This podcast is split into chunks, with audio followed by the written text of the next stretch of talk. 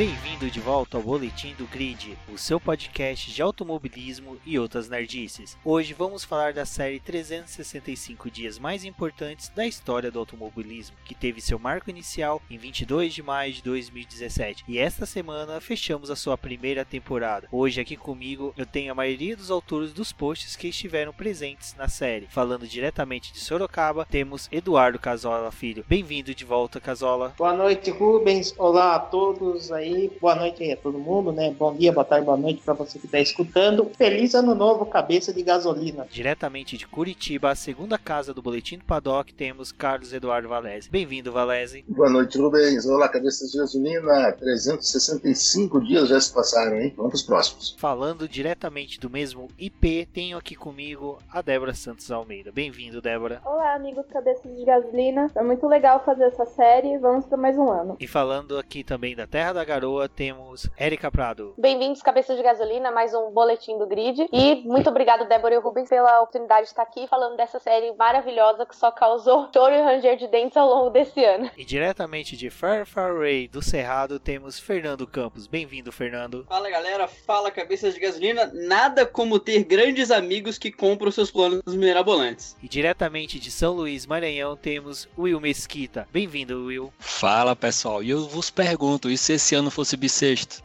Tela azul na cabeça de todo mundo.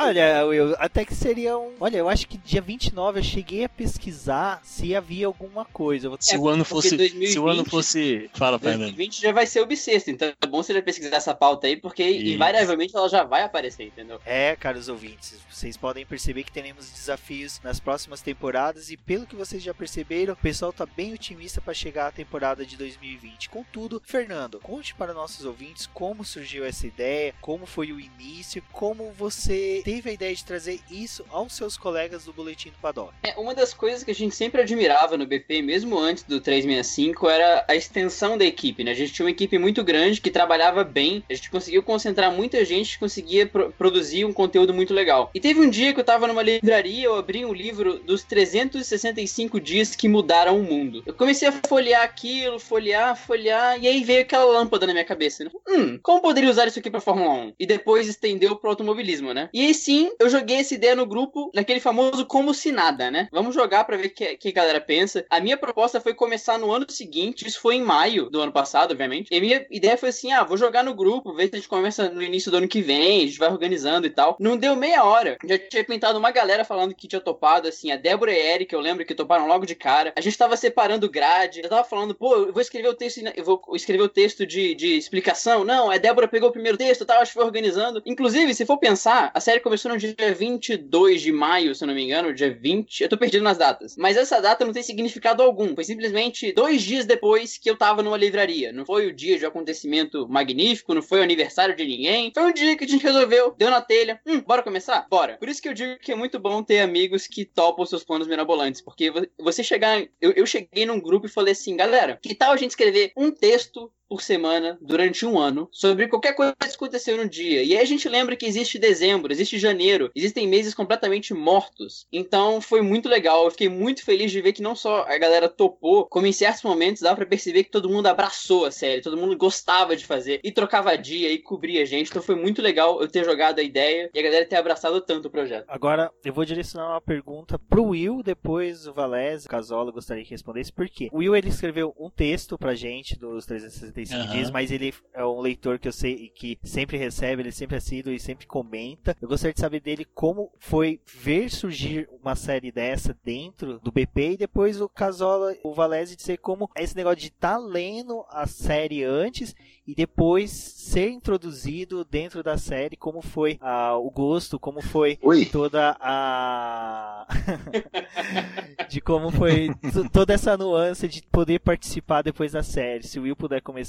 Cara, é, eu, eu, tenho um gosto muito, muito particular sobre projetos ambiciosos, saca? E é, quando, quando eu ouvi a, a, proposta e tal, e eu vi vocês animados e tudo, eu achei super ambicioso colocar 52 textos, como se fosse um por semana. E quando isso cresceu e a gente começou a ver as notificações no Twitter de textos diários, cara, foi, porra, foi muito bom, porque a gente começou a ver a diversidade. O Fernando falou já da, da amplitude da equipe, e assim, a gente começou a, a, a ler coisas que eu vi recentemente no Twitter, um, uma pessoa, eu não vou lembrar o nome, agradecendo ao Valese, se eu não me engano, por ter contado uma história que a pessoa que é fã de automobilismo não conhecia. Ah, o Valese estava escrevendo sobre qual o melhor piloto de todos os tempos e contou a história de um cara que era uma história foda que o cara não conhecia. Então, assim, a gente, a gente que gosta de ler tudo e que, particularmente eu que gosto de ler contos, gosto de histórias curtas, é, ter esse material, assim, ao alcance para ler diariamente, caramba, foi muito bom, assim. Eu acho que, que aglutinou muita gente que curtia podcast F1 Brasil, outras mídias e aglutinou muito, assim, foi, foi muito bom para a comunidade de uma maneira como um todo, sabe? É, agora o Valese e o Casola,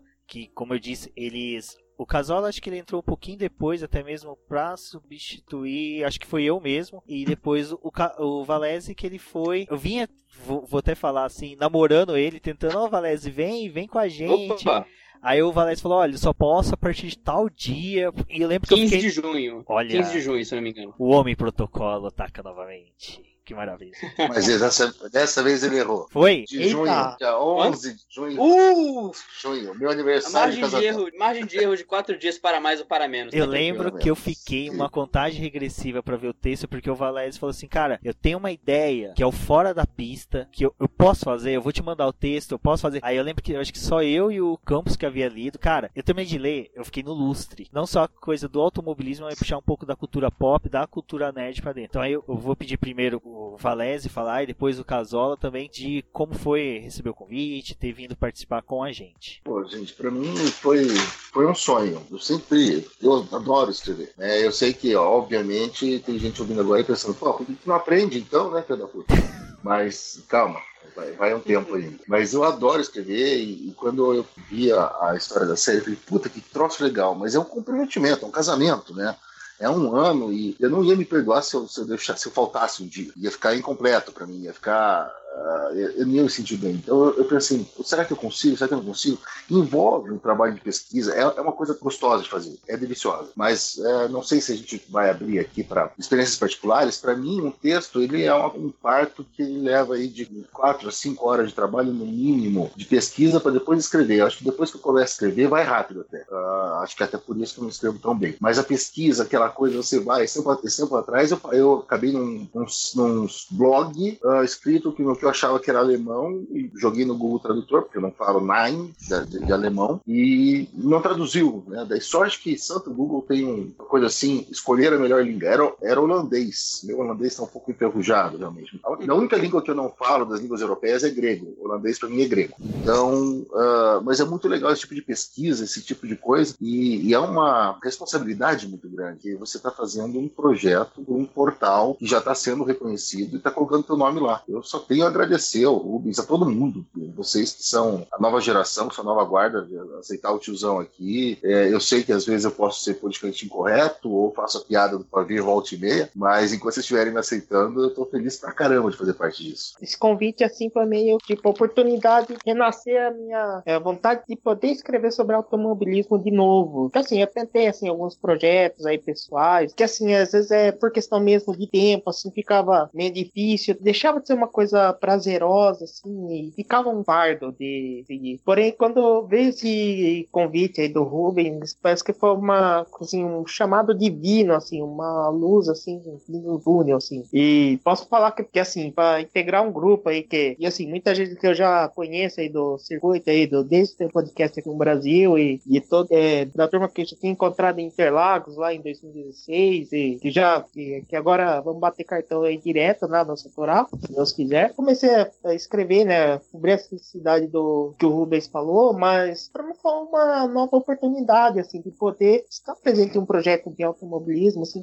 e com várias pessoas, acho que é bem melhor porque, assim, a gente pode dividir, ter o feedback, saber entender, conhecer novas histórias e conseguir conhecer mais pessoas aí ligadas ao, ao mundo aí da velocidade, né? Conhecer mais amigos cabeça de gasolina. Isso foi, para mim, foi algo assim é, fantástico, foi algo formidável, uma experiência para mim, vi como um, um renascimento, mudou muito assim a forma como eu acompanho o automobilismo, a forma de eu pesquisar mais sobre as histórias e tudo mais assim, meio que renasceu de novo quando comecei a participar desse projeto. E você falar, né, que o Valécio falou, né, que é, cada texto seria como se fosse um parto, né, mas é, cada texto assim eu vejo como se fosse um filho, né, que vai surgindo e a gente, assim, à medida que vai tendo aí curtidas e os comentários, assim, é, no caso é gratificante ter esse retorno todo e a gente fica bem contente com, com isso. Até por ter essa equipe grande, era muito engraçado você reparar como os estilos eram muito diferentes, assim, você conseguia identificar o estilo de quem estava escrevendo e você não precisava nem ler o nome da pessoa, você identificava pelo jeito, pela divisão de, pela divisão de parágrafo, pelo vocabulário. Era uma das partes mais legais e mais é, gostosas de reparar, era ver essa, essa, essa gama de vertentes que a gente tinha no grupo, né, Ruben? Isso mesmo, Campos. Uma coisa que eu sempre quis manter de vocês, individualizar de vocês, era a questão da escrita. Então, uma coisa que a gente sempre teve aqui, que é, cada um teve sempre respeitado o estilo de escrita, até mesmo para poder ter esse diferencial na série, que é de cada um identificar o leitor, identificar o autor primeiro pela, pela texto, né, pela escrita, e depois só no final do post ver realmente quem foi o autor do texto, tá? Que também que é o, estilo de escrita da Erika, que são parágrafos curtos, bem texto bem batidinho, que é um destaque que eu gosto, eu gosto de textos assim. E já aproveitando o gancho, eu vou chamar a Erika e a Débora, que participaram aí da série 35 dias. Queria que elas falassem um pouco como foi participar da série, como foi redigir textos para um público que em sua maioria é masculino, mas só que nós todos sabemos que nós temos um grande público também feminino. Isso foi algo que com o tempo a gente foi vendo, foi tendo uma recepção muito boa. E eu gostaria que elas falassem sobre isso, se elas tiveram críticas, elogios, como foi a recepção do público aos textos delas e como elas se sentiram assim em participar de um projeto desse, como a Erika disse, foi de um ano aí bem corrido, bem bem batalhado por todos. Primeiramente, obrigada pelo elogio. Para mim é um elogio muito grande saber que você gostava dos meus textos, do meu jeito de escrever, porque é aquilo, né? Gente de exatas escrevendo. Já começa meio errado, porque geralmente a galera não sabe escrever direito. Eu me enquadro nesse, nesse pessoal. É, só puxando uma, uma coisa sobre aceitar o Valese, ele sabe disso. No começo eu tinha muito receio de falar qualquer coisa perto dele, porque, meu, o cara conhece muito, o cara é tipo, sabe, grava podcast, fala sobre coisas de, de, tipo, de várias épocas da Fórmula 1, eu sei 0.01 perto dele, então, tipo, eu tinha um super receio, assim, sabe, e, eu, e depois que eu conheci ele, não só pelos Descobriu textos... Descobriu que eu era uma fraude. É.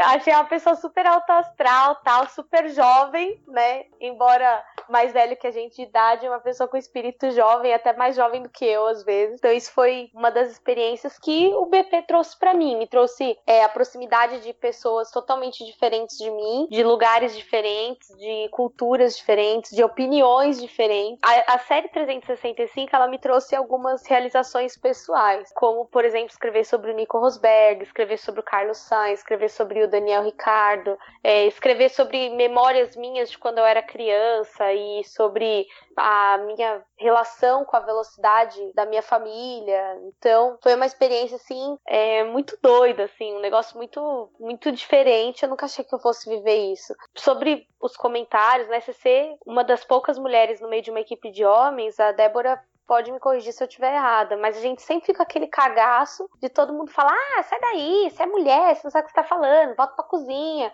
E graças a Deus os leitores do BP são mais de boa, não teve nenhuma treta por causa dos nossos textos, inclusive renderam vários elogios. Teve um, um, texto, se eu não me engano, a situação com a Carmen Jorda, ou se foi um texto da Débora sobre alguma coisa, sobre um review, alguma coisa assim, e um cara chegou a comentar, pô, é super legal ver meninas falando tão bem de automobilismo. A gente ganhou o dia, ganhou o ano, digamos assim. E, assim, por algumas vezes até peço desculpas aos leitores, que algumas vezes eu falhei com alguns textos, porque é, eu estudo, trabalho tudo mais, e às vezes não sobra tempo. Mas eu já cheguei a. Teve épocas de eu escrever texto no metrô, no ônibus, antes de dormir, no meio da aula, entendeu? De escrever texto à mão e passar pro, pro Google Docs. Então, a série foi muito legal porque eu me descobri fazendo uma coisa que eu gosto. Às vezes, tipo, tá tudo uma merda, nota uma merda, faculdade uma merda, trabalho uma merda. Mas aí você escreve um texto sobre uma coisa que você gosta e aquilo muda o seu dia, sabe? Eu acho que o espírito da série 365 é isso: é a gente escrever alguma coisa porque a gente gosta e do jeito que a gente gosta, né? Então, acho que essa foi a, uma das melhores partes da experiência também. Débora? Eu acho que em relação aos comentários, eu não lembro de ter tido assim, um comentário tão ruim que tivesse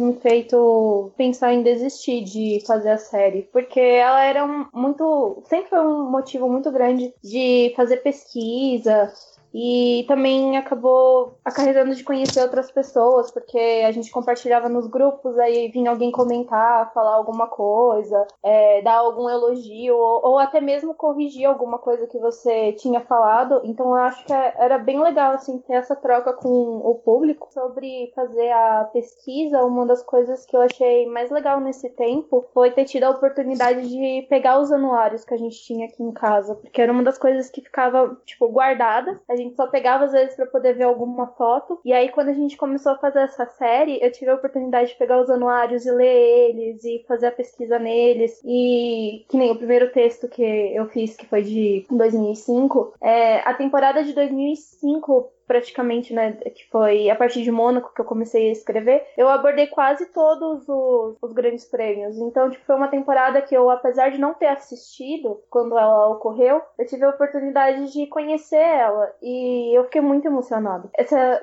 isso também da gente poder trocar os dias foi bem legal. É, eu tive a oportunidade de escrever sobre o Vettel, que era uma coisa que eu gostava, que eu gosto muito. Os textos quando tinha o Schumacher, qualquer coisa do Schumacher, às vezes eu tava aqui com o Rubens em casa, eu parava e começava a chorar, tipo, porque que era muito emocionante. E até agora é. Sei lá, eu gosto muito dessa série. Eu espero que a gente continue fazendo mais um ano dela. Realmente, essa questão da pesquisa foi algo que se destacou muito bem em vocês. Era surpreendente como vocês conseguiam ir além do óbvio, né?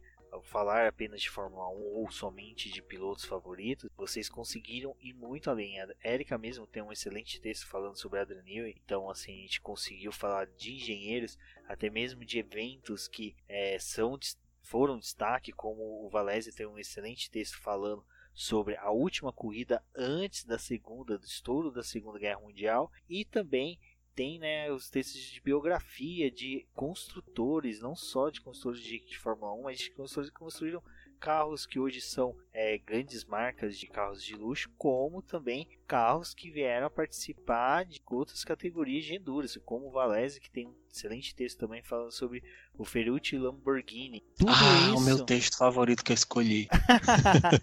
então aí, ó, uma boa, já vamos... Mas ser... eu, eu, tenho já... outro, eu tenho outro. Não, vamos já entrar nessa de falar dos textos favoritos. Will, já que você chamou a bola para você, cabeceou, meu filho, tem que torcer pra ir pro gol, vai. Então, é... eu já tenho uma predileção por essa galera que tem prazer de tentar chutar a bunda do pessoal lá de vermelho, né, Valézio? E, cara, eu, esse, esse, esse texto do Valese, bicho, assim, quando, quando eu vi a pauta que a gente tinha que escolher textos e tal, eu tenho, assim, uns, uns cinco, cinco, seis textos, assim, do coração dessa série. E esse, assim, para mim, eu acho que, que é o, o mais legal, porque assim, assim que, eu, que eu comecei a ouvir o, o podcast F1 Brasil e tal, eu lembrava que o, o Valese, ele, ele terminava e, e o Del Valle perguntava onde é que poderia ser encontrado, papapá. E o Valese, ele ainda falava, ainda, né, Valese? Falava do melhor blog sobre sobre nada, ou, ou, algo assim e tal. E eu lembro que eu fui procurar e comecei a ler alguns textos, comecei a ler alguns textos e, e eu sentia falta do estilo, sabe? Saca assim, eu, eu gostava muito do, do estilo de escrita e foi muito bacana reencontrar o estilo de escrita do, do Valese na série, assim, eu achei bacana demais, porque porque o formato do, do podcast F1 Brasil, ele, ele não, não, não tem muito espaço para isso que a série traz, né? Das, das histórias fora do fim de semana da Fórmula 1. E, e a história do, do Ferruccio Lamborghini, eu já conhecia, assim, algumas coisas, não naquele formato e com, com aquele recheio, eu achava muito bacana, assim, cara, de imaginar aquele cara indo lá reclamar com, com o comendador, dizendo que o carro era isso, que o carro era aquilo, não sei o que, babá.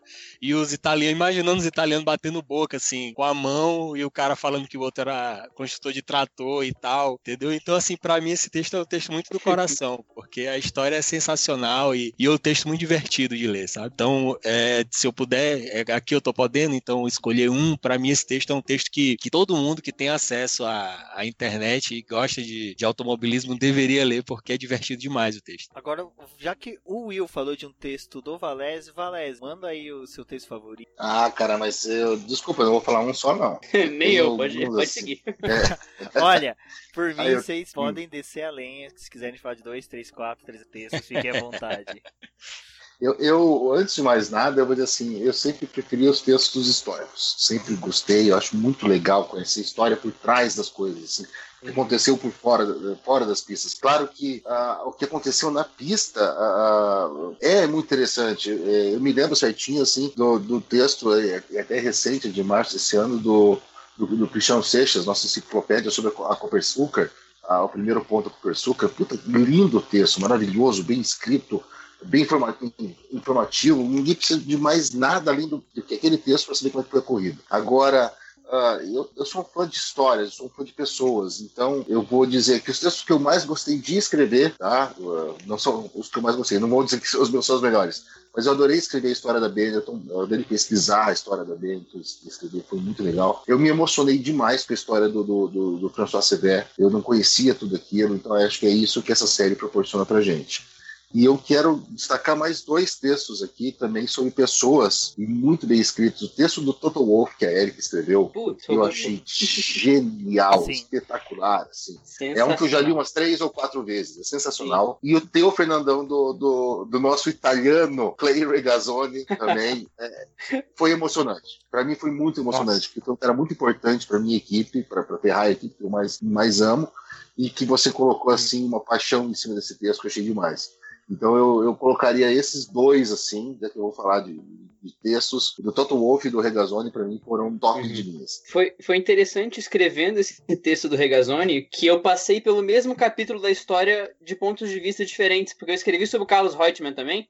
E aí você passa por aquele capítulo do Lauda com, com Reutemann, com Regazzoni, e você chega naquele ponto por caminhos diferentes. Aquilo foi impressionante. Quando eu cheguei naquele, naquele ponto, eu falei, caramba, eu voltei para cá, sabe? Foi algo impressionante. Dos textos que eu escrevi, o, o, do Dan Weldon, eu terminei o texto do Dan Weldon com uma carga emocional. Foi algo assim, eu terminei o texto, fechei o computador e falei, eita, porque você sabe o final. Você sabe o que, que vai acontecer no, no, final daquela história. Você escreve tudo, você passa, você faz ele passar por, pelas categorias de base, ele chega na Indy, vai fazendo tudo aquilo, ele vai escrevendo a história dele e você sabe que vai ter um ponto final uma hora ou outra, sabe? E assistir as corridas para escrever o texto sempre me deixava agoniado, eu ficava ansioso, minha perna ficava mexendo, eu, assistia, eu sabia o que ia acontecer na corrida, mas mesmo assim eu ficava ansioso. Escrever sobre o GP Brasil de 2013, que foi a última corrida do Weber, a última corrida do Massa na Ferrari, foi a última corrida dos V8, aconteceu de tudo naquele GP. Ver o Weber andando sem capacete de novo naquela corrida e fiquei arrepiado. Então foram textos que eu gostei muito. Escrevi sobre o Luiz Chiron também, que eu voltei para 1800 e bolinha, então foi, foi incrível. Sobre os textos que eu gostei, eu vou destacar, eu ia destacar esse do Toto Wolff, que você destacou, que esse texto ficou realmente impressionante. E outro que entra muito nessa ideia de escrever de formas diferentes, ter pontos de vista diferentes, que uma pessoa tem um ponto de vista muito narrativo, quer narrar de uma forma épica, a outra é muito biográfica, descreve os acontecimentos com uma precisão clínica. E a gente teve vertentes diferentes. A Erika tem outro texto que ela pegou um ponto de vista diferente para escrever, que foi o tricampeonato do Hamilton, e escrever pelo ponto de vista do Rosberg. Então, quando você sai da zona de conforto, quando você pega uma outra visão para escrever, você escolhe uma outra outro caminho narrativo, isso muda o texto. Então, foi uma outra pegada, assim como o do Toto Wolff que pegou uma outra uma outra vertente, esse texto também foi algo que eu fiquei olhando para aquilo e falei, caramba, que ideia. Primeiramente, obrigada Valese, obrigada Fê, até o Fê é um pouco suspeito para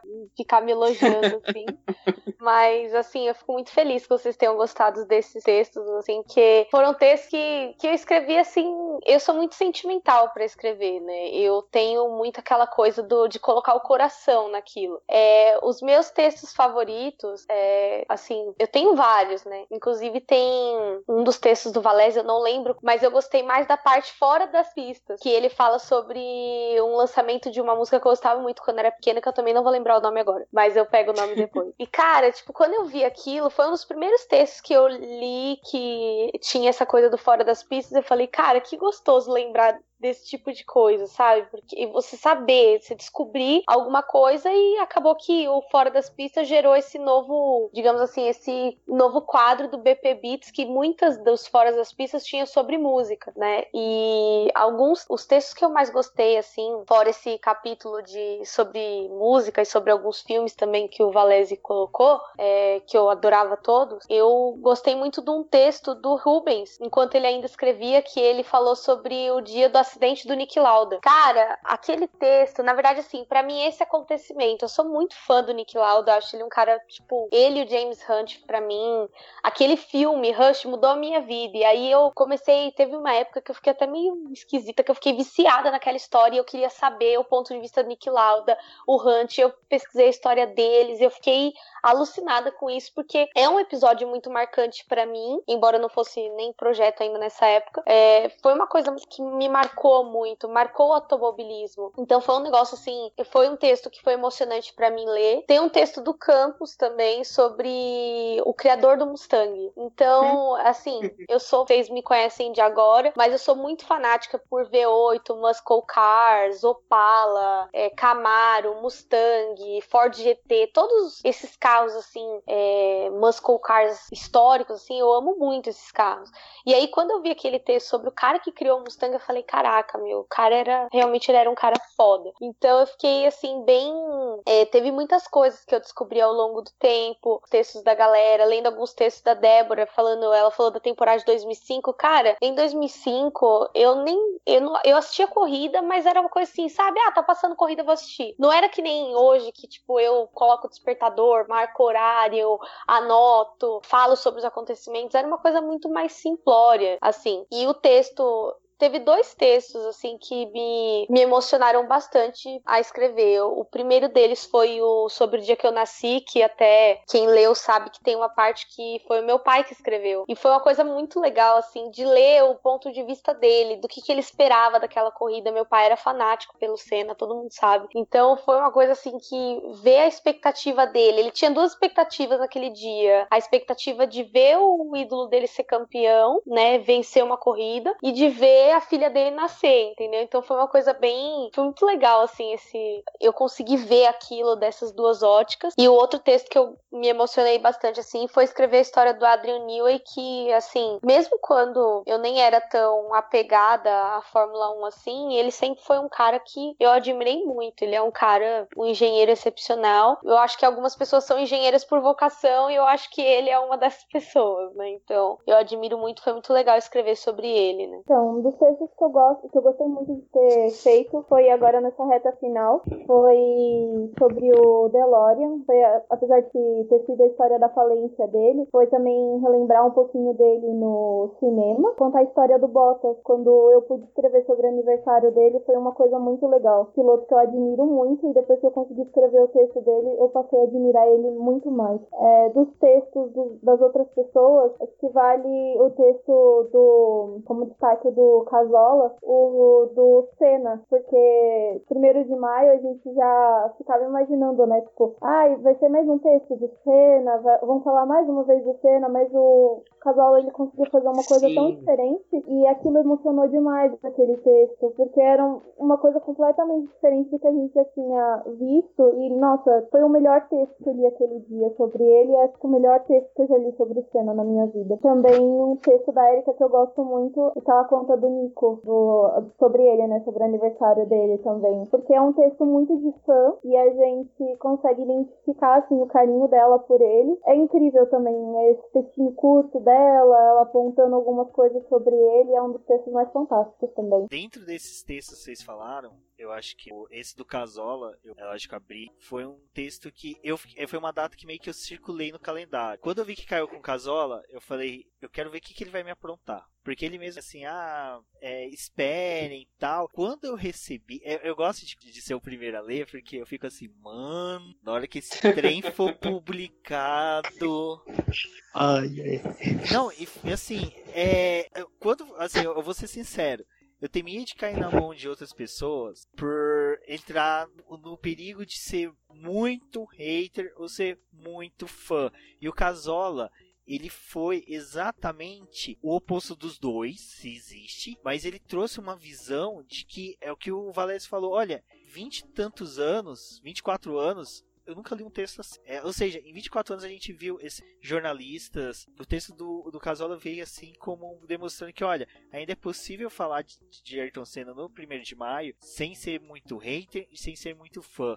E isso eu lembro que eu mandei no grupo do TAS, que é da torcida Ayrton. Eu falei, vamos ver como é que é a recepção. A recepção foi boa, foi excelente. O pessoal recebeu, debateu, conversou sobre o texto. E eu queria que o Casola pudesse falar dos favoritos dele e também e um pouquinho de como foi a construção desse texto em particular, rapidinho, só para o pessoal também entender de como ele foi, assim, dentro de todo esse cenário de enxurradas de cena que nós sempre temos, como ele se destacou tão bem no dia 1 de maio. Esse seguramente foi o maior, acho que o maior desafio desses 365 dias foi fazer esse texto, porque assim, que eu até eu já mencionei, né? Porque assim, material sobre cena a gente tem em todos os tipos de mídia que a gente imaginar. É, vai ter, tem agora até é, teatro, é, peça de teatro, musical, tudo. Então, eu vou lá, é, como que eu vou fazer um texto sobre o Senna em cima disso, né? Que eu fiquei, acho que, tipo, uns dois meses matutando nisso aí, desde quando eu vi no calendário. Porque eu tava conferindo, acho que, um negócio sobre feriados, assim, né? O calendário de feriados. E aí eu vi, primeira de maio, que é uma terça-feira. Né? Terça-feira, é o dia que eu escrevo, é o dia de uma. Puxa vida, hein? E assim, porque eu tinha um desafio, porque assim, eu sabia que eu tinha um medo, assim, de saber se o texto, de repente, ia ser mal, é, como ia ser recebido por quem gosta do Senna e quem, e quem não é tão fã do Senna, né? E especialmente, assim, é, até mesmo aqui entre nós mesmo, aqui do, do Comitim mesmo, né? Porque era um desafio, né? É, porque assim, eu, eu falo, que quer, é, tem que fazer um texto que seja agradável, né? Tanto assim pro fã como pro hater. Assim. Bom, acho que eu consegui, né? Mas assim, é, não foi fácil, né? E assim, não vou dizer que, que, foi, que foi com certeza o texto mais difícil, assim, de sair, para é, achar esse meio termo, né? Mas foi realmente muito para matutar até chegar, assim, no produto final. É... Posso interromper só um minuto? Pode. Cara, é, todo mundo sabe que eu e o Senna, a gente não se dá muito bem, né? E assim, eu não tenho esse, esse saudosismo com o Senna, até porque eu não vivi isso. Mas o meu pai me mostrou muito isso. Meu pai parou de assistir Fórmula 1 na época que o Senna morreu. O dia dia da morte dele foi muito marcante, assim, para ele. O que acontece? Quando eu li o teu texto, cara, eu fiquei extremamente satisfeita. Eu adorei esse texto. Então, assim, você conseguiu agradar até quem não gosta do Senna. Esse que foi o desafio. E, e, eu, e assim, Érica, é, eu vou falar uma coisa. Você foi o termômetro que serviu para identificar se o texto tinha ficado bom mesmo. Porque era, assim, saber que assim, se pra conseguir assim, um texto sobre o Senna e arrancar um elogio da Érica, eu só, então o texto tá bom. Esse seria o, assim, a grande termômetro, assim, pra entender. Agora, é, eu sou um cara que, assim, que acompanha a Fórmula 1 desde que me conheço por gente, né, e é uma coisa que me agrada, assim, falar, né, gosto também de falar de outras categorias, automobilismo, outras histórias. Dos meus textos, assim, é, gostava muito de falar de textos outsiders, assim, de pessoas que não eram tão, assim, popular, de pilotos, assim, não tão falados, assim, né?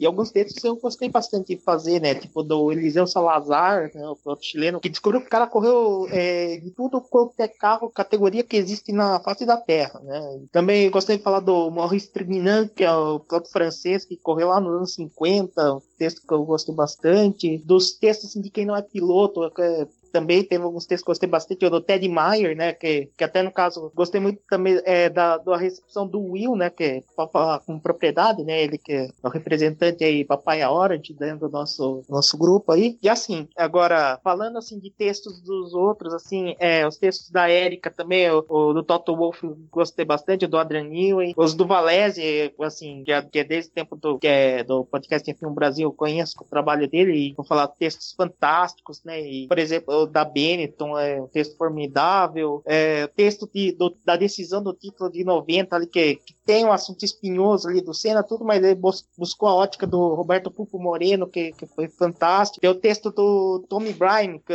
que é aquele piloto que, que era o melhor do, do mundo, né? Que, que o Valese também contou que é uma história fantástica. E sem contar esse quadro aí do é, Fora das Pistas aí, que, que é o formidável. Aliás, também esse foi um outro desafio, né? Que o texto da Ferrari era para da Lamborghini era para ser no dia do meu. Eu troquei no dia com o Valese, né? Que, porque o dia do Valese caiu o texto sobre pro Dale Earnhardt, que é piloto da NASCAR, e que, assim, a troca acho que foi perfeita, assim, porque o texto do Valese ficou formidável, e esse texto do Dale Earnhardt é, foi um texto também que me marcou muito também, que foi uma história chocante, né, tudo. E ainda mais que era o domingo que tava tendo corrida na NASCAR, foi algo também eu não consegui, eu, eu não conseguiria fazer, Casual, eu não conseguiria.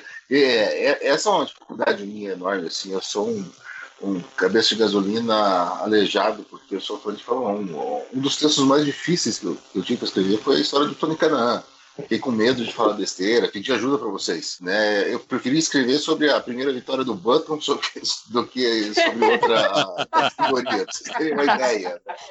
Uh, então eu acho que foi uma, uma, uma coincidência formidável, porque Inclusive, ô Alese, ah. esse texto teu sobre o Tony Canaan é incrível. Eu adoro esse texto, tanto sobre o Bernie que você postou é, recentemente, quanto esse do Canaan, porque eu sou fã de indie, né? Então, para mim foi muito legal ler a história do Canaan, porque ele é um cara, assim, bem foda na indie. Então, pois é, eu não conheci, foi muito legal por conhecer a história do cara, e esse ponto é legal, mas se vocês perceberem bem, uh, eu me foquei na biografia, porque eu tentei não falar indie para não falar, não falar muita besteira. Eu escrevi um ou outro também sobre outras, outras fórmulas, mas uh, eu me focava muito na pessoa do, do que isso aí.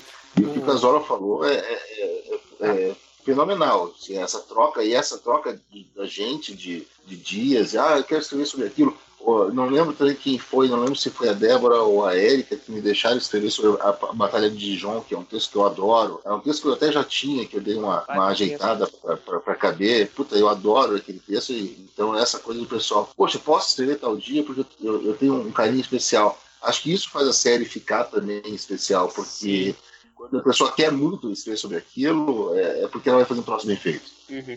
Não, e, e, uma coisa nessa linha, eu queria até aproveitar. Eu, eu, eu tava planejando escrever um texto sobre isso, mas acho que eu posso falar isso agora e deixar registrado aqui. Primeiro, um agradecimento a todos vocês que estão aqui na gravação. Um, cada um de vocês teve um papel fundamental nessa série. Ao Cristiano Seixas, que não tá na gravação, ao Bruno Shinozaki e ao Eric Araújo, que tiveram textos nessa série também, participações fundamentais. Todo mundo que ajudou a gente a escrever esse texto, não só a gente aqui dentro trocando informação, mas também quem de fora deu uma assistência isso que também trouxe esse conhecimento que a gente não tem, mas que traz essa ajuda. E também queria dizer que tem um narrador na ESPN, Everaldo Marques, que sempre destaca isso. Cada pessoa tá vivendo a batalha pessoal. Quando a gente encontra ela, se a pessoa tá vivendo a batalha pessoal, a gente não sabe qual é e não sabe qual o tamanho. A gente passou um ano com uma série. E eu te garanto que cada um aqui passou por uma batalha. Cada um aqui teve um problema, cada um aqui teve um perrengue. E foi impressionante como a gente sempre teve com quem contar. Alguns dos perrengues a gente soube, alguns dos perrengues a gente cobriu sabendo o que era, a gente apoiou a pessoa sabendo o que era. Alguns a gente não sabia, mas a gente ajudou mesmo assim. Então foi impressionante ver que não só a gente teve pessoas que estavam extremamente capacitadas, extremamente felizes em estar tá fazendo o que está fazendo,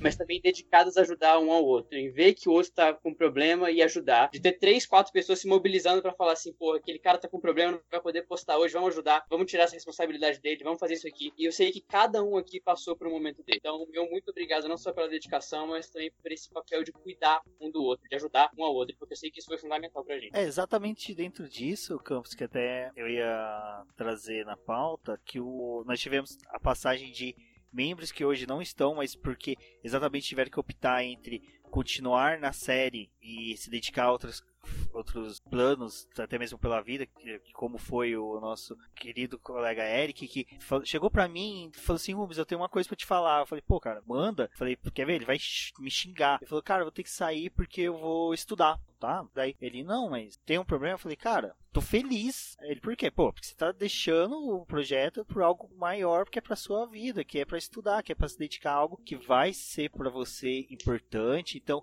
muito obrigado, mas continua com a gente. Ele continuou ali no grupo, participando, foi muito bacana. O Fusinato também teve uma passagem rápida com a gente, até mesmo dentro dos textos meus favoritos, tem um dele que é a Teimosa. Então, essa passagem do Fusinato, o, o Valese sabe como eu sou muito fã da escrita dele, ainda vou perturbar um pouquinho ainda pra um dia ele retornar pois, Já falamos muito sobre, entre nós sobre isso, né? Vamos deixar isso público agora. Eu o Rubens viemos falando assim, pô, a gente tem que trazer o Fusinato, cara, nós temos que trazer o Fusinato. Puta que pariu. A escrita dele é sensacional como o Fernando antecipou, o Cristiano Seixas, que olha, Cristiano Seixas era, é, é para mim, eu vou considerar assim um pai de todos aqui. Eu acho que o conhecimento dele é natural, aquela coisa espontânea, você tá falando, ele vem, sabe? É, eu brinco que cada projeto tem um Blue Hand que merece. Nós temos o Cristiano Seixas. É bem, é bem bacana essa, essa, esse perfil do Chris, que o Chris é quietinho tal, né?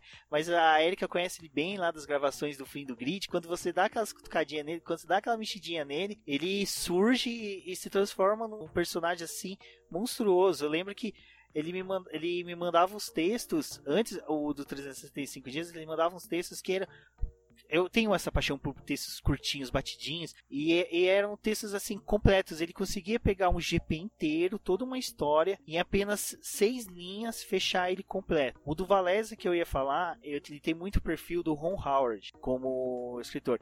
Ele, ele vai falar que nem ele falou do Tony Canaan, ele, ele elevou o personagem, o Tony, sem desmerecer a história dele e quando chega na fase da Indy, ele não, eu já te apresentei o personagem principal. Né? Tipo, a Indy você já conhece a fase. Então isso é muito legal. Então, e até mesmo agora falando, eu vou falar dos meus textos favoritos. Eu tenho um que não é o texto meu favorito, mas só que é um fato que eu achei bem legal, que é do René Arnoux. Eu havia escrito o texto dele, eu não me recordo agora, até vou dar uma olhadinha aqui. Eu acho que foi no falecimento dele. Não, minto, foi no nascimento dele. Eu escrevi sobre ele. Eu, eu, quando eu li o texto sobre a, sobre a vida dele, quando eu fechei a pesquisa, eu vi, puta, mas que piloto, que piloto monstro que ele foi, mas só que ele foi fadado a cair na década de 80, que o pessoal fala que a Red Bull é uma trituradora de pilotos, eu falo que a década de 80 foi uma trituradora de pilotos, que você vê pilotos tão bons ali, mas a gente só recorda de meia dúzia e Arnoux foi um deles. Meses depois, na data de falecimento dele, o Valese fez um texto, e ele até linkou o meu. Aí eu falei assim, meu, dois textos do mesmo personagem que eu li. Cara, são dois textos totalmente diferentes. Se apresenta o personagem de forma totalmente diferente. Você, é, como o Campos falou, você consegue perceber a escrita de cada um e, tipo, não criou incompatibilidade. E aquilo ali eu falei, cara, que coisa monstra, que coisa satisfatória. Eu me lembrei de uma coisa que o Alexander Grummer, da, da Sport TV, uma vez falou para mim, falou, meu, que eu tava até brincando, falei, pô, tal site copiou um texto nosso, e falou, meu, você pode ter duas visões do mesmo fato totalmente diferentes. E quando nós tivemos isso no BP, eu fiquei feliz, eu falei, nossa, que bacana, a gente conseguiu falar de dois momentos, assim, lógico, um é o falecimento e outro mas só que da mesma pessoa sem perder o encanto. E indo um pouquinho também além, eu acho que, assim, vocês roubaram alguns textos meus, que é a Batalha de John do Valese, pra mim foi, puta, foi sensacional. Um dos que eu gosto também, que ninguém mencionou, mas é um da Débora, que é de Indianápolis 2005. Todo mundo, né? Eu lembro que taca tomate na Ferrari pela, pela ela ter teimado a correr, que a, os pilotos que estavam com o pneu Michelin recolheram, que não aceitaram que fizesse chicane. Eu lembro que todo mundo sempre desceu a lenha nesse, nessa corrida, nesse, nesse acontecimento, mas a Débora no texto dela, ela trouxe todo o cenário de 2005, como estava 2005, como a Ferrari estava no desespero por pontos, por briga de pontos, e como ao ver que ela obteria pontos essenciais para o campeonato, para a disputa do título, que ainda havia até Indianápolis, as chances do Michael Schumacher conquistar, ela abraçou. E ela, assim, é aquela hora que você vê que o esporte tem disso, que às vezes você tem que fazer algo que seja contra, vamos supor, princípios éticos, não, mas só que contra o senso comum. Então é, é um texto que assim é bem bacana e, e, a gente tem outros dentro do BP também, dentro das dias, que foi nessa linha de que a gente trouxe uma visão que habitualmente nós não temos na mídia convencional. Nós tivemos visões como esse Casola fala do Eliseu Salazar, todo mundo lembra dele, da pancadaria, da briga dele com o Nelson Piquet. Quem não lembra do Gui, dos dois brigando? Toda vez que a gente vê alguma coisinha, gente, alguém coloca ele, virou um meme da internet. Mas de repente o, o, o, o Casola me mandou o texto. Na hora que eu comecei a mexer no texto, eu falei, cara, ele foi um puta de um piloto. Ele foi um excelente piloto. Ele foi realmente o piloto que colocou o Chile no mapa do automobilismo e ninguém lembra. Então é legal isso. O Casola, eu, eu, eu, gosto dessa mão que ele tem de pegar e lá buscar um piloto, um fato na Deep Web trazer pra superfície, mostrar para todo mundo, falando: olha, tá vendo aquele cara que vocês brincam, zoaram? Ele é um puta de um piloto. Ele fez algo. E agora indo um pouquinho também pros textos do Cristiano, tem um texto dele que o Cristiano escreveu uns livros sobre Le Mans, que ele pegou, o, por sorte, as datas dele caiu com alguns dias que foram realizadas as etapas de Le Mans. Que ele escreveu sobre os sete títulos da Porsche, que foi um título. Eu lembro que ele falou: olha, eu sei que o título tá meio estranho, mas coloca sete vezes o nome da Porsche para representar um a cada título. Falei, ah, bom, né? O CEO do site ficou maluco, falou: Meu, esse é o pior título que existe. Mas só que na hora que você lia o texto, você fala: Não, realmente faz sentido. E um outro que tem ele falando da Mazda, do título da Mazda em 91, em que todos apostavam na Jaguar, mas a Mazda apresentou um carro. E esses dias conversando com o leitor, o José Rodrigues, que é um leitor bem assíduo dos 305 dias, estava passando um campeonato da MSA na TV e ele falou: pô, esse carro parece o carro da Mazda de 91. Na hora eu mandei o link para ele falei: cara, lê esse texto. Ele já me respondeu: já havia lido e que texto sensacional. Tipo, eu, eu até brinco, eu falo, cara, quando, quando eu tenho esse reporte, esse retorno, assim, é. para mim, é, eu tenho um orgasmo. Desculpa termo que eu vou usar, mas é, é, é gratificante, porque é, é ver que é, aquele brotinho da ideia do campus lá atrás, há um ano atrás, ter surgido, e de repente numa conversa com uma outra pessoa, ela fala, não, já li. Você tá me mandando uma coisa que eu já li achei sensacional. Então foi bem bacana. Deixa eu ver aqui os outros textos. Ah, e agora o que. Eu só vou trazer mais três aqui, sabe? Não, mim. O do Lauda, que a Erika falou, eu também. É, Erika, pra você ter uma ideia, esse texto do Lauda foi um dos textos que eu mais demorei, porque eu lembro que eu apagava 30 piadas a cada parágrafo. Fazia pa eh, piadas com fogo e conotações sexuais com James Hunt e Thor. Eu falei, eu falei, não vai vingar. Aí o texto, eu lembro que eu começo falando o episódio do Nerdcast sobre a Primeira Guerra Mundial. Eu coloquei o episódio para eu, assistir, pra eu ouvir e foi, e foi redigindo. Então foi algo bem interessante. Eu tenho até uma, uma citação de nele. Então foi um texto bem gostoso escrever. Então essa é uma outra coisa também que eu, eu particularmente eu tenho que perder de querer enfiar piadinha em tudo toda hora. Mas acho que eu, textos meus que eu achei. Agora eu vou puxar um pouco de sardinha minha. Um texto que eu acho que foi uma vez que eu tava muito chateado com escrita minha, falando, pô, eu não tô escrevendo bem, eu não tô mandando tão bem assim. Aí eu escrevi o texto do William Humphrey, que foi um engenheiro da Sauber. lembro que eu tava lendo, vendo o que tinha naquele esse dia. Esse texto é sensacional, Rubens, tá no meu top 5. Ah, ah, bacana. Esse texto é fantástico também. Cara, ele conta a história de tudo da BMW, vai até o fim, cara, que texto legal, é doido. Então, e esse. Nossa, obrigado, gente. Então, esse texto foi assim. Eu tava assim, eu não quero escrever isso, não vou escrever. Todo mundo tá escrevendo sobre corrida, eu não vou escrever sobre corrida. E eu comecei a olhar quem tinha feito aniversário naquele dia, e de repente eu vi o nome dele, eu falei, meu, eu conheço esse cara de algum lugar. E eu lembro que ele tava vitória do Kubica no GP do Canadá de 2008, foi uma vitória bem marcante. Tem texto do campo sobre isso. É legal, né? E, e que a só, gente... só uma intromissão rapidinha, eu escrevi sobre o acidente do Kubica e sobre a vitória dele. Isso. Então, assim, foi, foi incrível ver essa, essa ele sair de um lugar pro outro, até quando eu termino o texto ainda falo, ele no mesmo lugar, um ano depois, está fazendo isso, sabe? Sair de lá líder do campeonato. Então foi chocante essas coincidências que acontecem. Mas desculpa a intromissão. Não, o do Rubens é Willie Billy Humphrey, o cara que abriu e fechou portas com várias chaves. É, Nossa, que título genial. É, mas o título é genial porque ele saiu e entrou James Kay no lugar dele. Ah. eu não. Eu sou péssimo. Perfeito, velho. eu falei, pô, eu, eu, terminei o texto, eu falei, eu não tenho título. Que daí eu até termino com Fora da Pista com o Neo do Chaves, né? É, pra você ver, também teve a. Foi o dia que teve a primeira transmissão do episódio do Chaves. Aí eu falei, pô. E, e assim, aí eu terminei de fazer o texto, eu publiquei e saí. No outro dia de manhã tinha um texto, uma mensagem da Érica. chefe, belo texto. Cara, aquilo ali foi uou! Cara, é tipo, legal, assim, um texto que você faz sem pretensão nenhuma e ter surgido isso. E agora, é só o último texto que eu vou falar, meu, até essa semana, eu comentei que eu cheguei a um bagaço sobre a temporada de 93. Foi que nessa de rever os textos, eu vi que no dia 23 de maio eu tinha escrito sobre o GP de Mônaco, quando o Senna obtém a, a última vitória dele em Mônaco. E eu lendo o texto e assim, eu falo, eu comecei a assistir Fórmula 1 em 93, até mesmo mais por causa do Rubinho, porque você ter um piloto com seu nome, cara, é sensacional. Ainda mais um capial lá no Guaxpé nem ninguém tem teu nome. De repente parece um piloto de Fórmula 1 com teu nome. Você fala, caralho, velho, que sensacional. Mas eu não lembro das corridas. Não lembro, não lembro mesmo. Mas o que eu me lembro era que meu pai trabalhava de segunda a sábado. Então domingo ele estava em casa. E era aquela coisa que o Will tem, que a gente sempre fala de assistir Globo Rural. Eu lembro que eu acordava, assistia pe uh, Pequenas Empresas, Globo Rural e começava a Fórmula 1. Então a minha lembrança da temporada 93 é muito mais emocional dentro de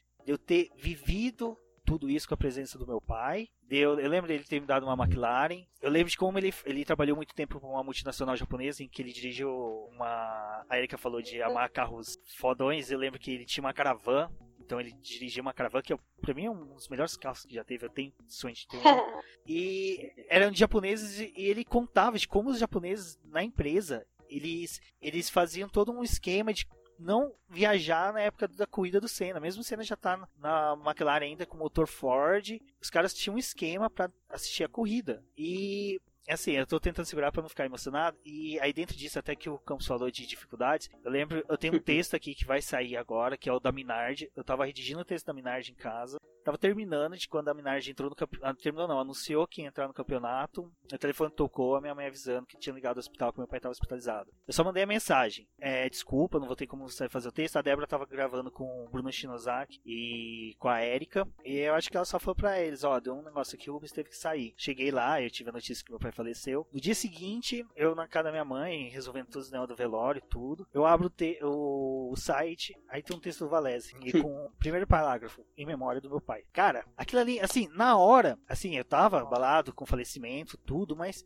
Sabe aquela sensação de, pô, o cara tá lá em Curitiba. Ele, eu lembro do Campos falando no Juarez ano passado, pô, o Valério tirou aquele texto do nada. Eu não vou usar o palavrão que ele usou, mas porque não vai ser muito cordial para o momento, mas cara, Pra mim aquilo ali, tipo, sabe como você tá no fundo do poço, alguém esticou o braço, falou, não, vem. Então, pra mim foi sensacional. Tipo assim, eu falei, cara, aí eu, depois de toda essa minha explanação, eu gostaria que cada um pudesse falar só um pouquinho do que sente pra gente poder fechar também o. o deixa eu começar, deixa eu, deixa eu.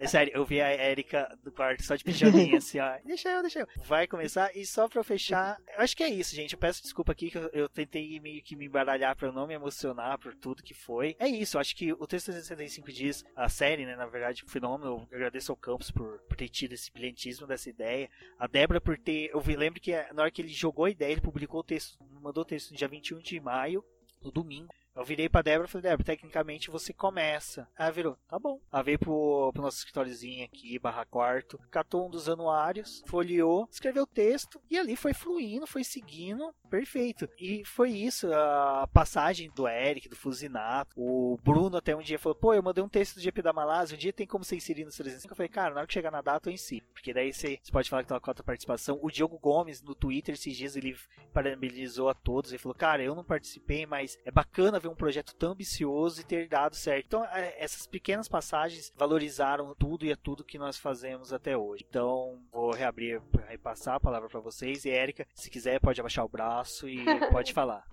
Pior que eu tava bem assim mesmo, exatamente como você descreveu, com o bracinho pra cima, sentado na cama. Assim, eu como posso explicar? Eu tenho todo. A Débora sabe disso, eu vivo falando isso pra ela. Tudo, assim, 2016, que foi o ano que eu conheci vocês, todos vocês, eu conheci vocês, assim, no grupo, é, no grupo do Boteco F1. É, na época, cara, 2016 foi um ano muito bosta, assim, para mim. Sabe aquele ano merda, aquele ano bem merda. Quando eu conheci vocês, vocês nem faziam ideia da minha história. E foi uma coisa muito nada a ver, porque eu participei, a primeira pessoa que tá aqui nesse podcast que eu conheci foi o Campos, eu participei de um podcast junto a ele, né, sobre a venda da Fórmula 1. Foi a primeira vez que a gente conversou. É, jamais naquele dia eu imaginaria que hoje o Campos seria meu namorado, mas e cara, foi um ano de bosta. Eu tinha perdido meu voo, eu tinha trancado a faculdade, então foi bem hard assim. E eu lembro até hoje de um episódio que foi eu e o Rubens, que o Rubens eu falava muita merda de signo, porque eu adoro horóscopo. E aí o Rubens falou assim para mim, ele me chamou no privado, né, todo, e aí, tudo bem e tal, desculpa te chamar, né?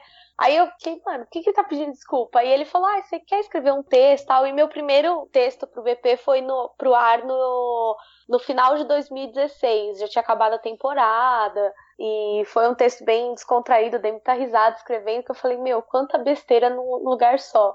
E todo mundo gostou, achou engraçado. E falei, meu, tô aqui só escrevendo besteira na internet. E depois o tempo foi passando, é, eu fui conhecendo, é, o Rubens me apresentou o Bruno, e aí o Bruno me chamou para fazer podcast. E aí eu fui conhecendo melhor a Débora, fui me tornando próxima da Débora. É, eu, é, até minha mãe, meu pai sabe, eu tenho poucas amigas mulheres. E dessas poucas amigas mulheres, a Débora é uma das melhores, porque é uma pessoa que eu, tipo, me sinto à vontade para conversar, pra... A gente realmente virou próxima, porque muito dos dramas que ela passa, eu também passo, então a gente meio que compartilha, né? Até o, o Rubens comentou do, do escritório, dela escrevendo no escritório. A minha história com o Fernando começou na casa do Rubens da Débora no passado. É, assim, literal, de forma literal, foi ali, entendeu? Que começou, conversa, paquerinha. Eu lembro que até o Rubens falou: vocês parecem adolescentes, mas ele ia falar casal, certeza que ele ia falar casal. casal falar casal. Então, assim, é, o contexto para mim do BP, o Rubens sabe disso, é um projeto que eu acredito muito. Eu me dedico, assim, o máximo que eu posso e gostaria de poder mais, porque é, é um projeto que eu vejo que a gente tem uma equipe, mas a gente não tá competindo entre a gente. Eu sou, o Fernando sabe disso, eu sou uma pessoa que eu acho que a gente não tem que competir, porque sozinho a gente até pode brilhar, mas juntos a gente vai muito mais longe. Eu acho que a série 365 mostrou isso, que a gente é todos nós ali do BP, nós somos muito mais do que uma equipe. Gente, nós somos amigos.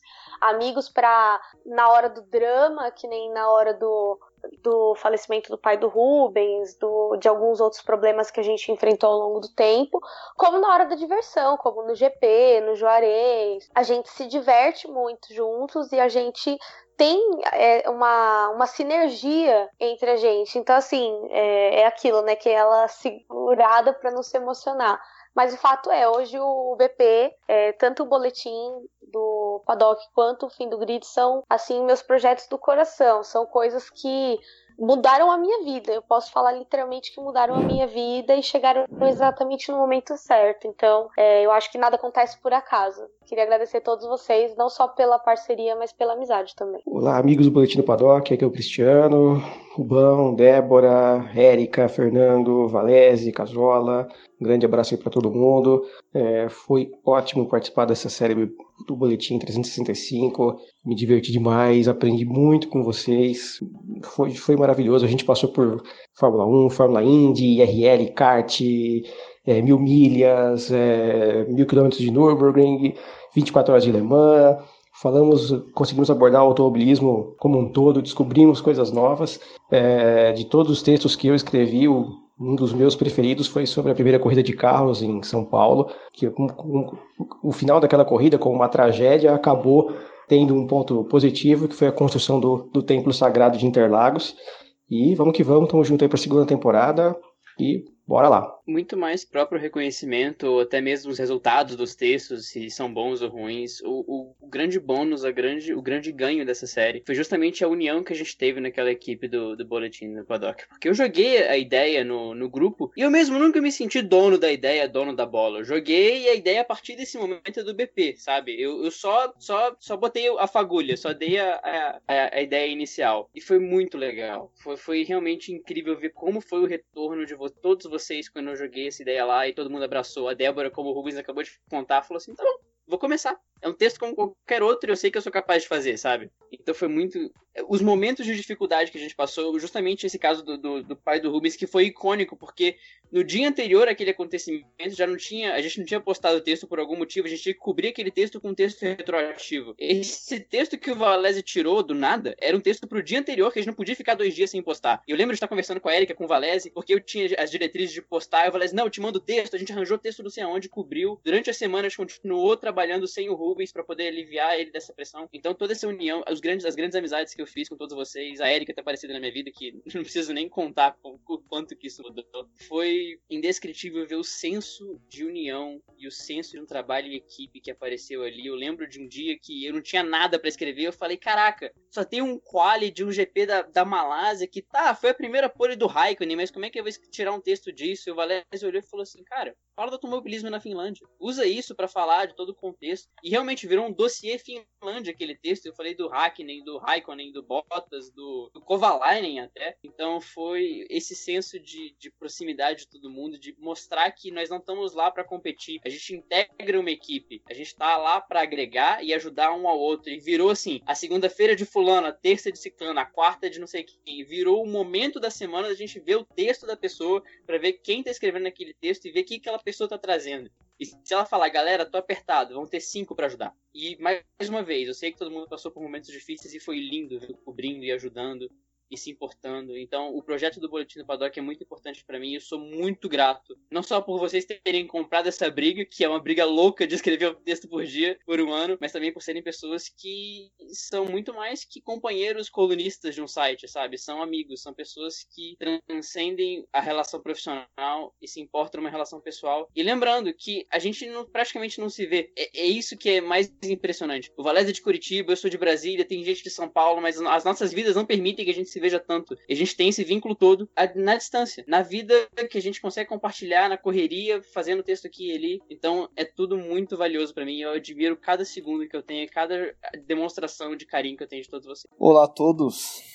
É, ter contribuído para o projeto 365 dias do automobilismo é, não foi apenas um desafio, mas uma grande oportunidade de me aprofundar no esporte. Além disso, ter tido a chance de mergulhar em cada história. Na minha opinião, ter conseguido descrever de forma simples como tivesse retornado ao passado foi um dos grandes prazeres. E por inúmeras vezes fiquei muito impressionado com a grandiosidade dos fatos existentes diariamente. Muitíssimo obrigado a todos da equipe Boletim do Paddock, em especial ao Rubens e Débora por sempre confiarem e acreditarem no meu potencial como cronista de algo tão desafiador. Com certeza não vimos apenas ponto final ao fim de cada texto, mas sim a bandeira quadriculada. Um forte abraço a todos, carinhosamente, Eric. Olha, gente, eu, eu quero dizer, é, não vou chover na molhada, não vou repetir o que vocês falaram, porque tá tudo certo. Ah, o negócio é que saibam que vocês são o, de mais genial existe hoje em termos de cobertura de automobilismo no Brasil são vocês, são isso que o, o, o Boletim faz. O Boletim do Paddock hoje é o portal mais completo de automobilismo que existe no Brasil, por conta de vocês e por conta desse profissionalismo à brincadeira. Uh, vocês todos falaram, ah, não, tá bom, eu vou lá e faço. Parece assim muito amadorismo, parece. Não. O profissionalismo que, que, que surge disso daí é, é, é, o que faz isso ser genial é o amor, é, é o amadorismo, mas no sentido de amar o que está fazendo, não de não tentar fazer o melhor e não tentar fazer de uma maneira que seja palatável para todo mundo. Podem ter certeza que, no mínimo, uma alma a gente salvou e trouxe de volta para o automobilismo por conta desses nossos textos. Eu tenho que agradecer porque é o que vocês falaram. Quando precisei, o pessoal estava aí e, e, sempre me ajudou e sempre. Não, pode deixar que eu faço isso e aquilo. E eu adoro gravar podcast, inclusive minha estreia no Boletim do Grid. Obrigado, Rubens. Uh, amo, amo a mídia podcast. Adoro, assim, meio que me criei dentro dela de volta, né? Me reinventei depois do que o, melhor bloco sobre nada faleceu. Me reinventei no podcast aqui no Brasil e depois em outros podcasts. Uh, a gente acabou migrando para o YouTube, então tem Roda com Roda, aparece no Boteco lá. Ainda estou aprendendo, acho que não sou a geração do YouTube mas o Valese de verdade, vocês já conheceram, é o Valese dos textos. Uh, eu sou o cara que escreve, não sou o cara que fala no podcast, não sou o cara que aparece no vídeo. Então o Valese é o cara do texto. Então vocês me, me derem essa, essa oportunidade de escrever e de ser o Valese que eu gosto de ser, o, o que eu tenho orgulho de, de ser, de, de ler de novo e ser. Eu só tenho a agradecer a todos vocês e deixar aqui já em primeira mão, não sei se o Rubens vai ficar bravo de anunciar, pode cortar isso depois, mas que vocês vão ter uma folga, porque os domingos, a partir de agora, serão da Érica Prado. Eu vou entrar em outro dia da, da semana, porque afinal de contas, horário nobre é pra quem sabe mais, né? Olha. Obrigada. Olha só. Olá, senhoras e senhores. Josué Fuzinato aqui. Minha voz continua a mesma, mas os meus cabelos. Não, não, não. Sem sacanagem, gente. Rubens, Débora, todo o pessoal do boletim aí, tudo bom com vocês? Cara, 365 textos, 365 postagens, todo dia com uma informação diferente. Isso é um projeto extremamente ambicioso e vocês conseguiram executar de forma maravilhosa. Então, muito de parabéns. Ter podido fazer parte disso junto com vocês foi muito legal. O Boletim do Paddock se tornou um ambiente de muita informação com esses textos, né? Se tornou um ambiente que permite a discussão, permite o debate, normalmente com muito respeito, com muita atenção à opinião do, do seu, do seu público, poxa, eu só tenho a agradecer aí pela oportunidade que vocês deram para mim de poder poder criar esses textos, poder trazer essa informação, poder poder fazer essa pesquisa, poder enriquecer o meu conhecimento de Fórmula 1 e, poxa, desejar mais muitos 365 dias para o site, para todos vocês aí, tanto que acompanham os textos, que acompanham a Fórmula 1 com, com toda a equipe e nas redes sociais também. Muitas, muitas voltas nessa vida louca que a gente, que a gente vive aí. Grande abraço, gente. Valeu! Bom, agora, Débora, vamos primeiro pelo Casola, porque Casola eu vou até só dar um. Eu lembro da, da brincadeira que eu fiz. No dia que eu conversei com ele, eu peguei, cheguei no WhatsApp pro Valese. Eu queria transmitir pro Valese no WhatsApp, acho que eu também falei com o Campos. A empolgação que eu tava, tipo assim, caralho, velho! Uhum. Contratemos o Casola, fechamos. Porque o Casola, toda vez que eu faço podcast, eu acho que ele deve achar assim, meu, o Rubens é muito retardado. Das duas vezes que eu gravei com ele. Porque eu fico assim, Casola, muito obrigado. Nossa, Casola, muito obrigado. Porque o Casola, assim, ele, na época que a internet estava começando, a internet chegava por meio de telegrama para as pessoas. O Casola já estava na internet falando sobre Fórmula 1. Eu lembro que o F1 Social Clube era um dos blogs que a gente acessava, porque é exatamente isso que ele falou, ele trazia o que a maioria das vezes não estava na mídia. Então, no dia que, que ele confirmou, eu tipo, caraca, velho. Então, tipo, bacana. E aí, vou abrir agora pro casal, depois a Débora. E pelo que eu vi aqui, o Will caiu. Eu acho que o, ele, ele ainda no está power. utilizando o motor Honda. Mas eu, qualquer coisa eu peço pra ele me mandar. Ele, ele caiu. Ele caiu. Boa. Ah, ah a toalha faz isso. eu vou pedir pra ele mandar as considerações finais dele por áudio, mas pedir pro Casola falar um pouquinho, a Débora, e depois a gente, eu faço um encerramento rapidinho pra poder fechar o podcast.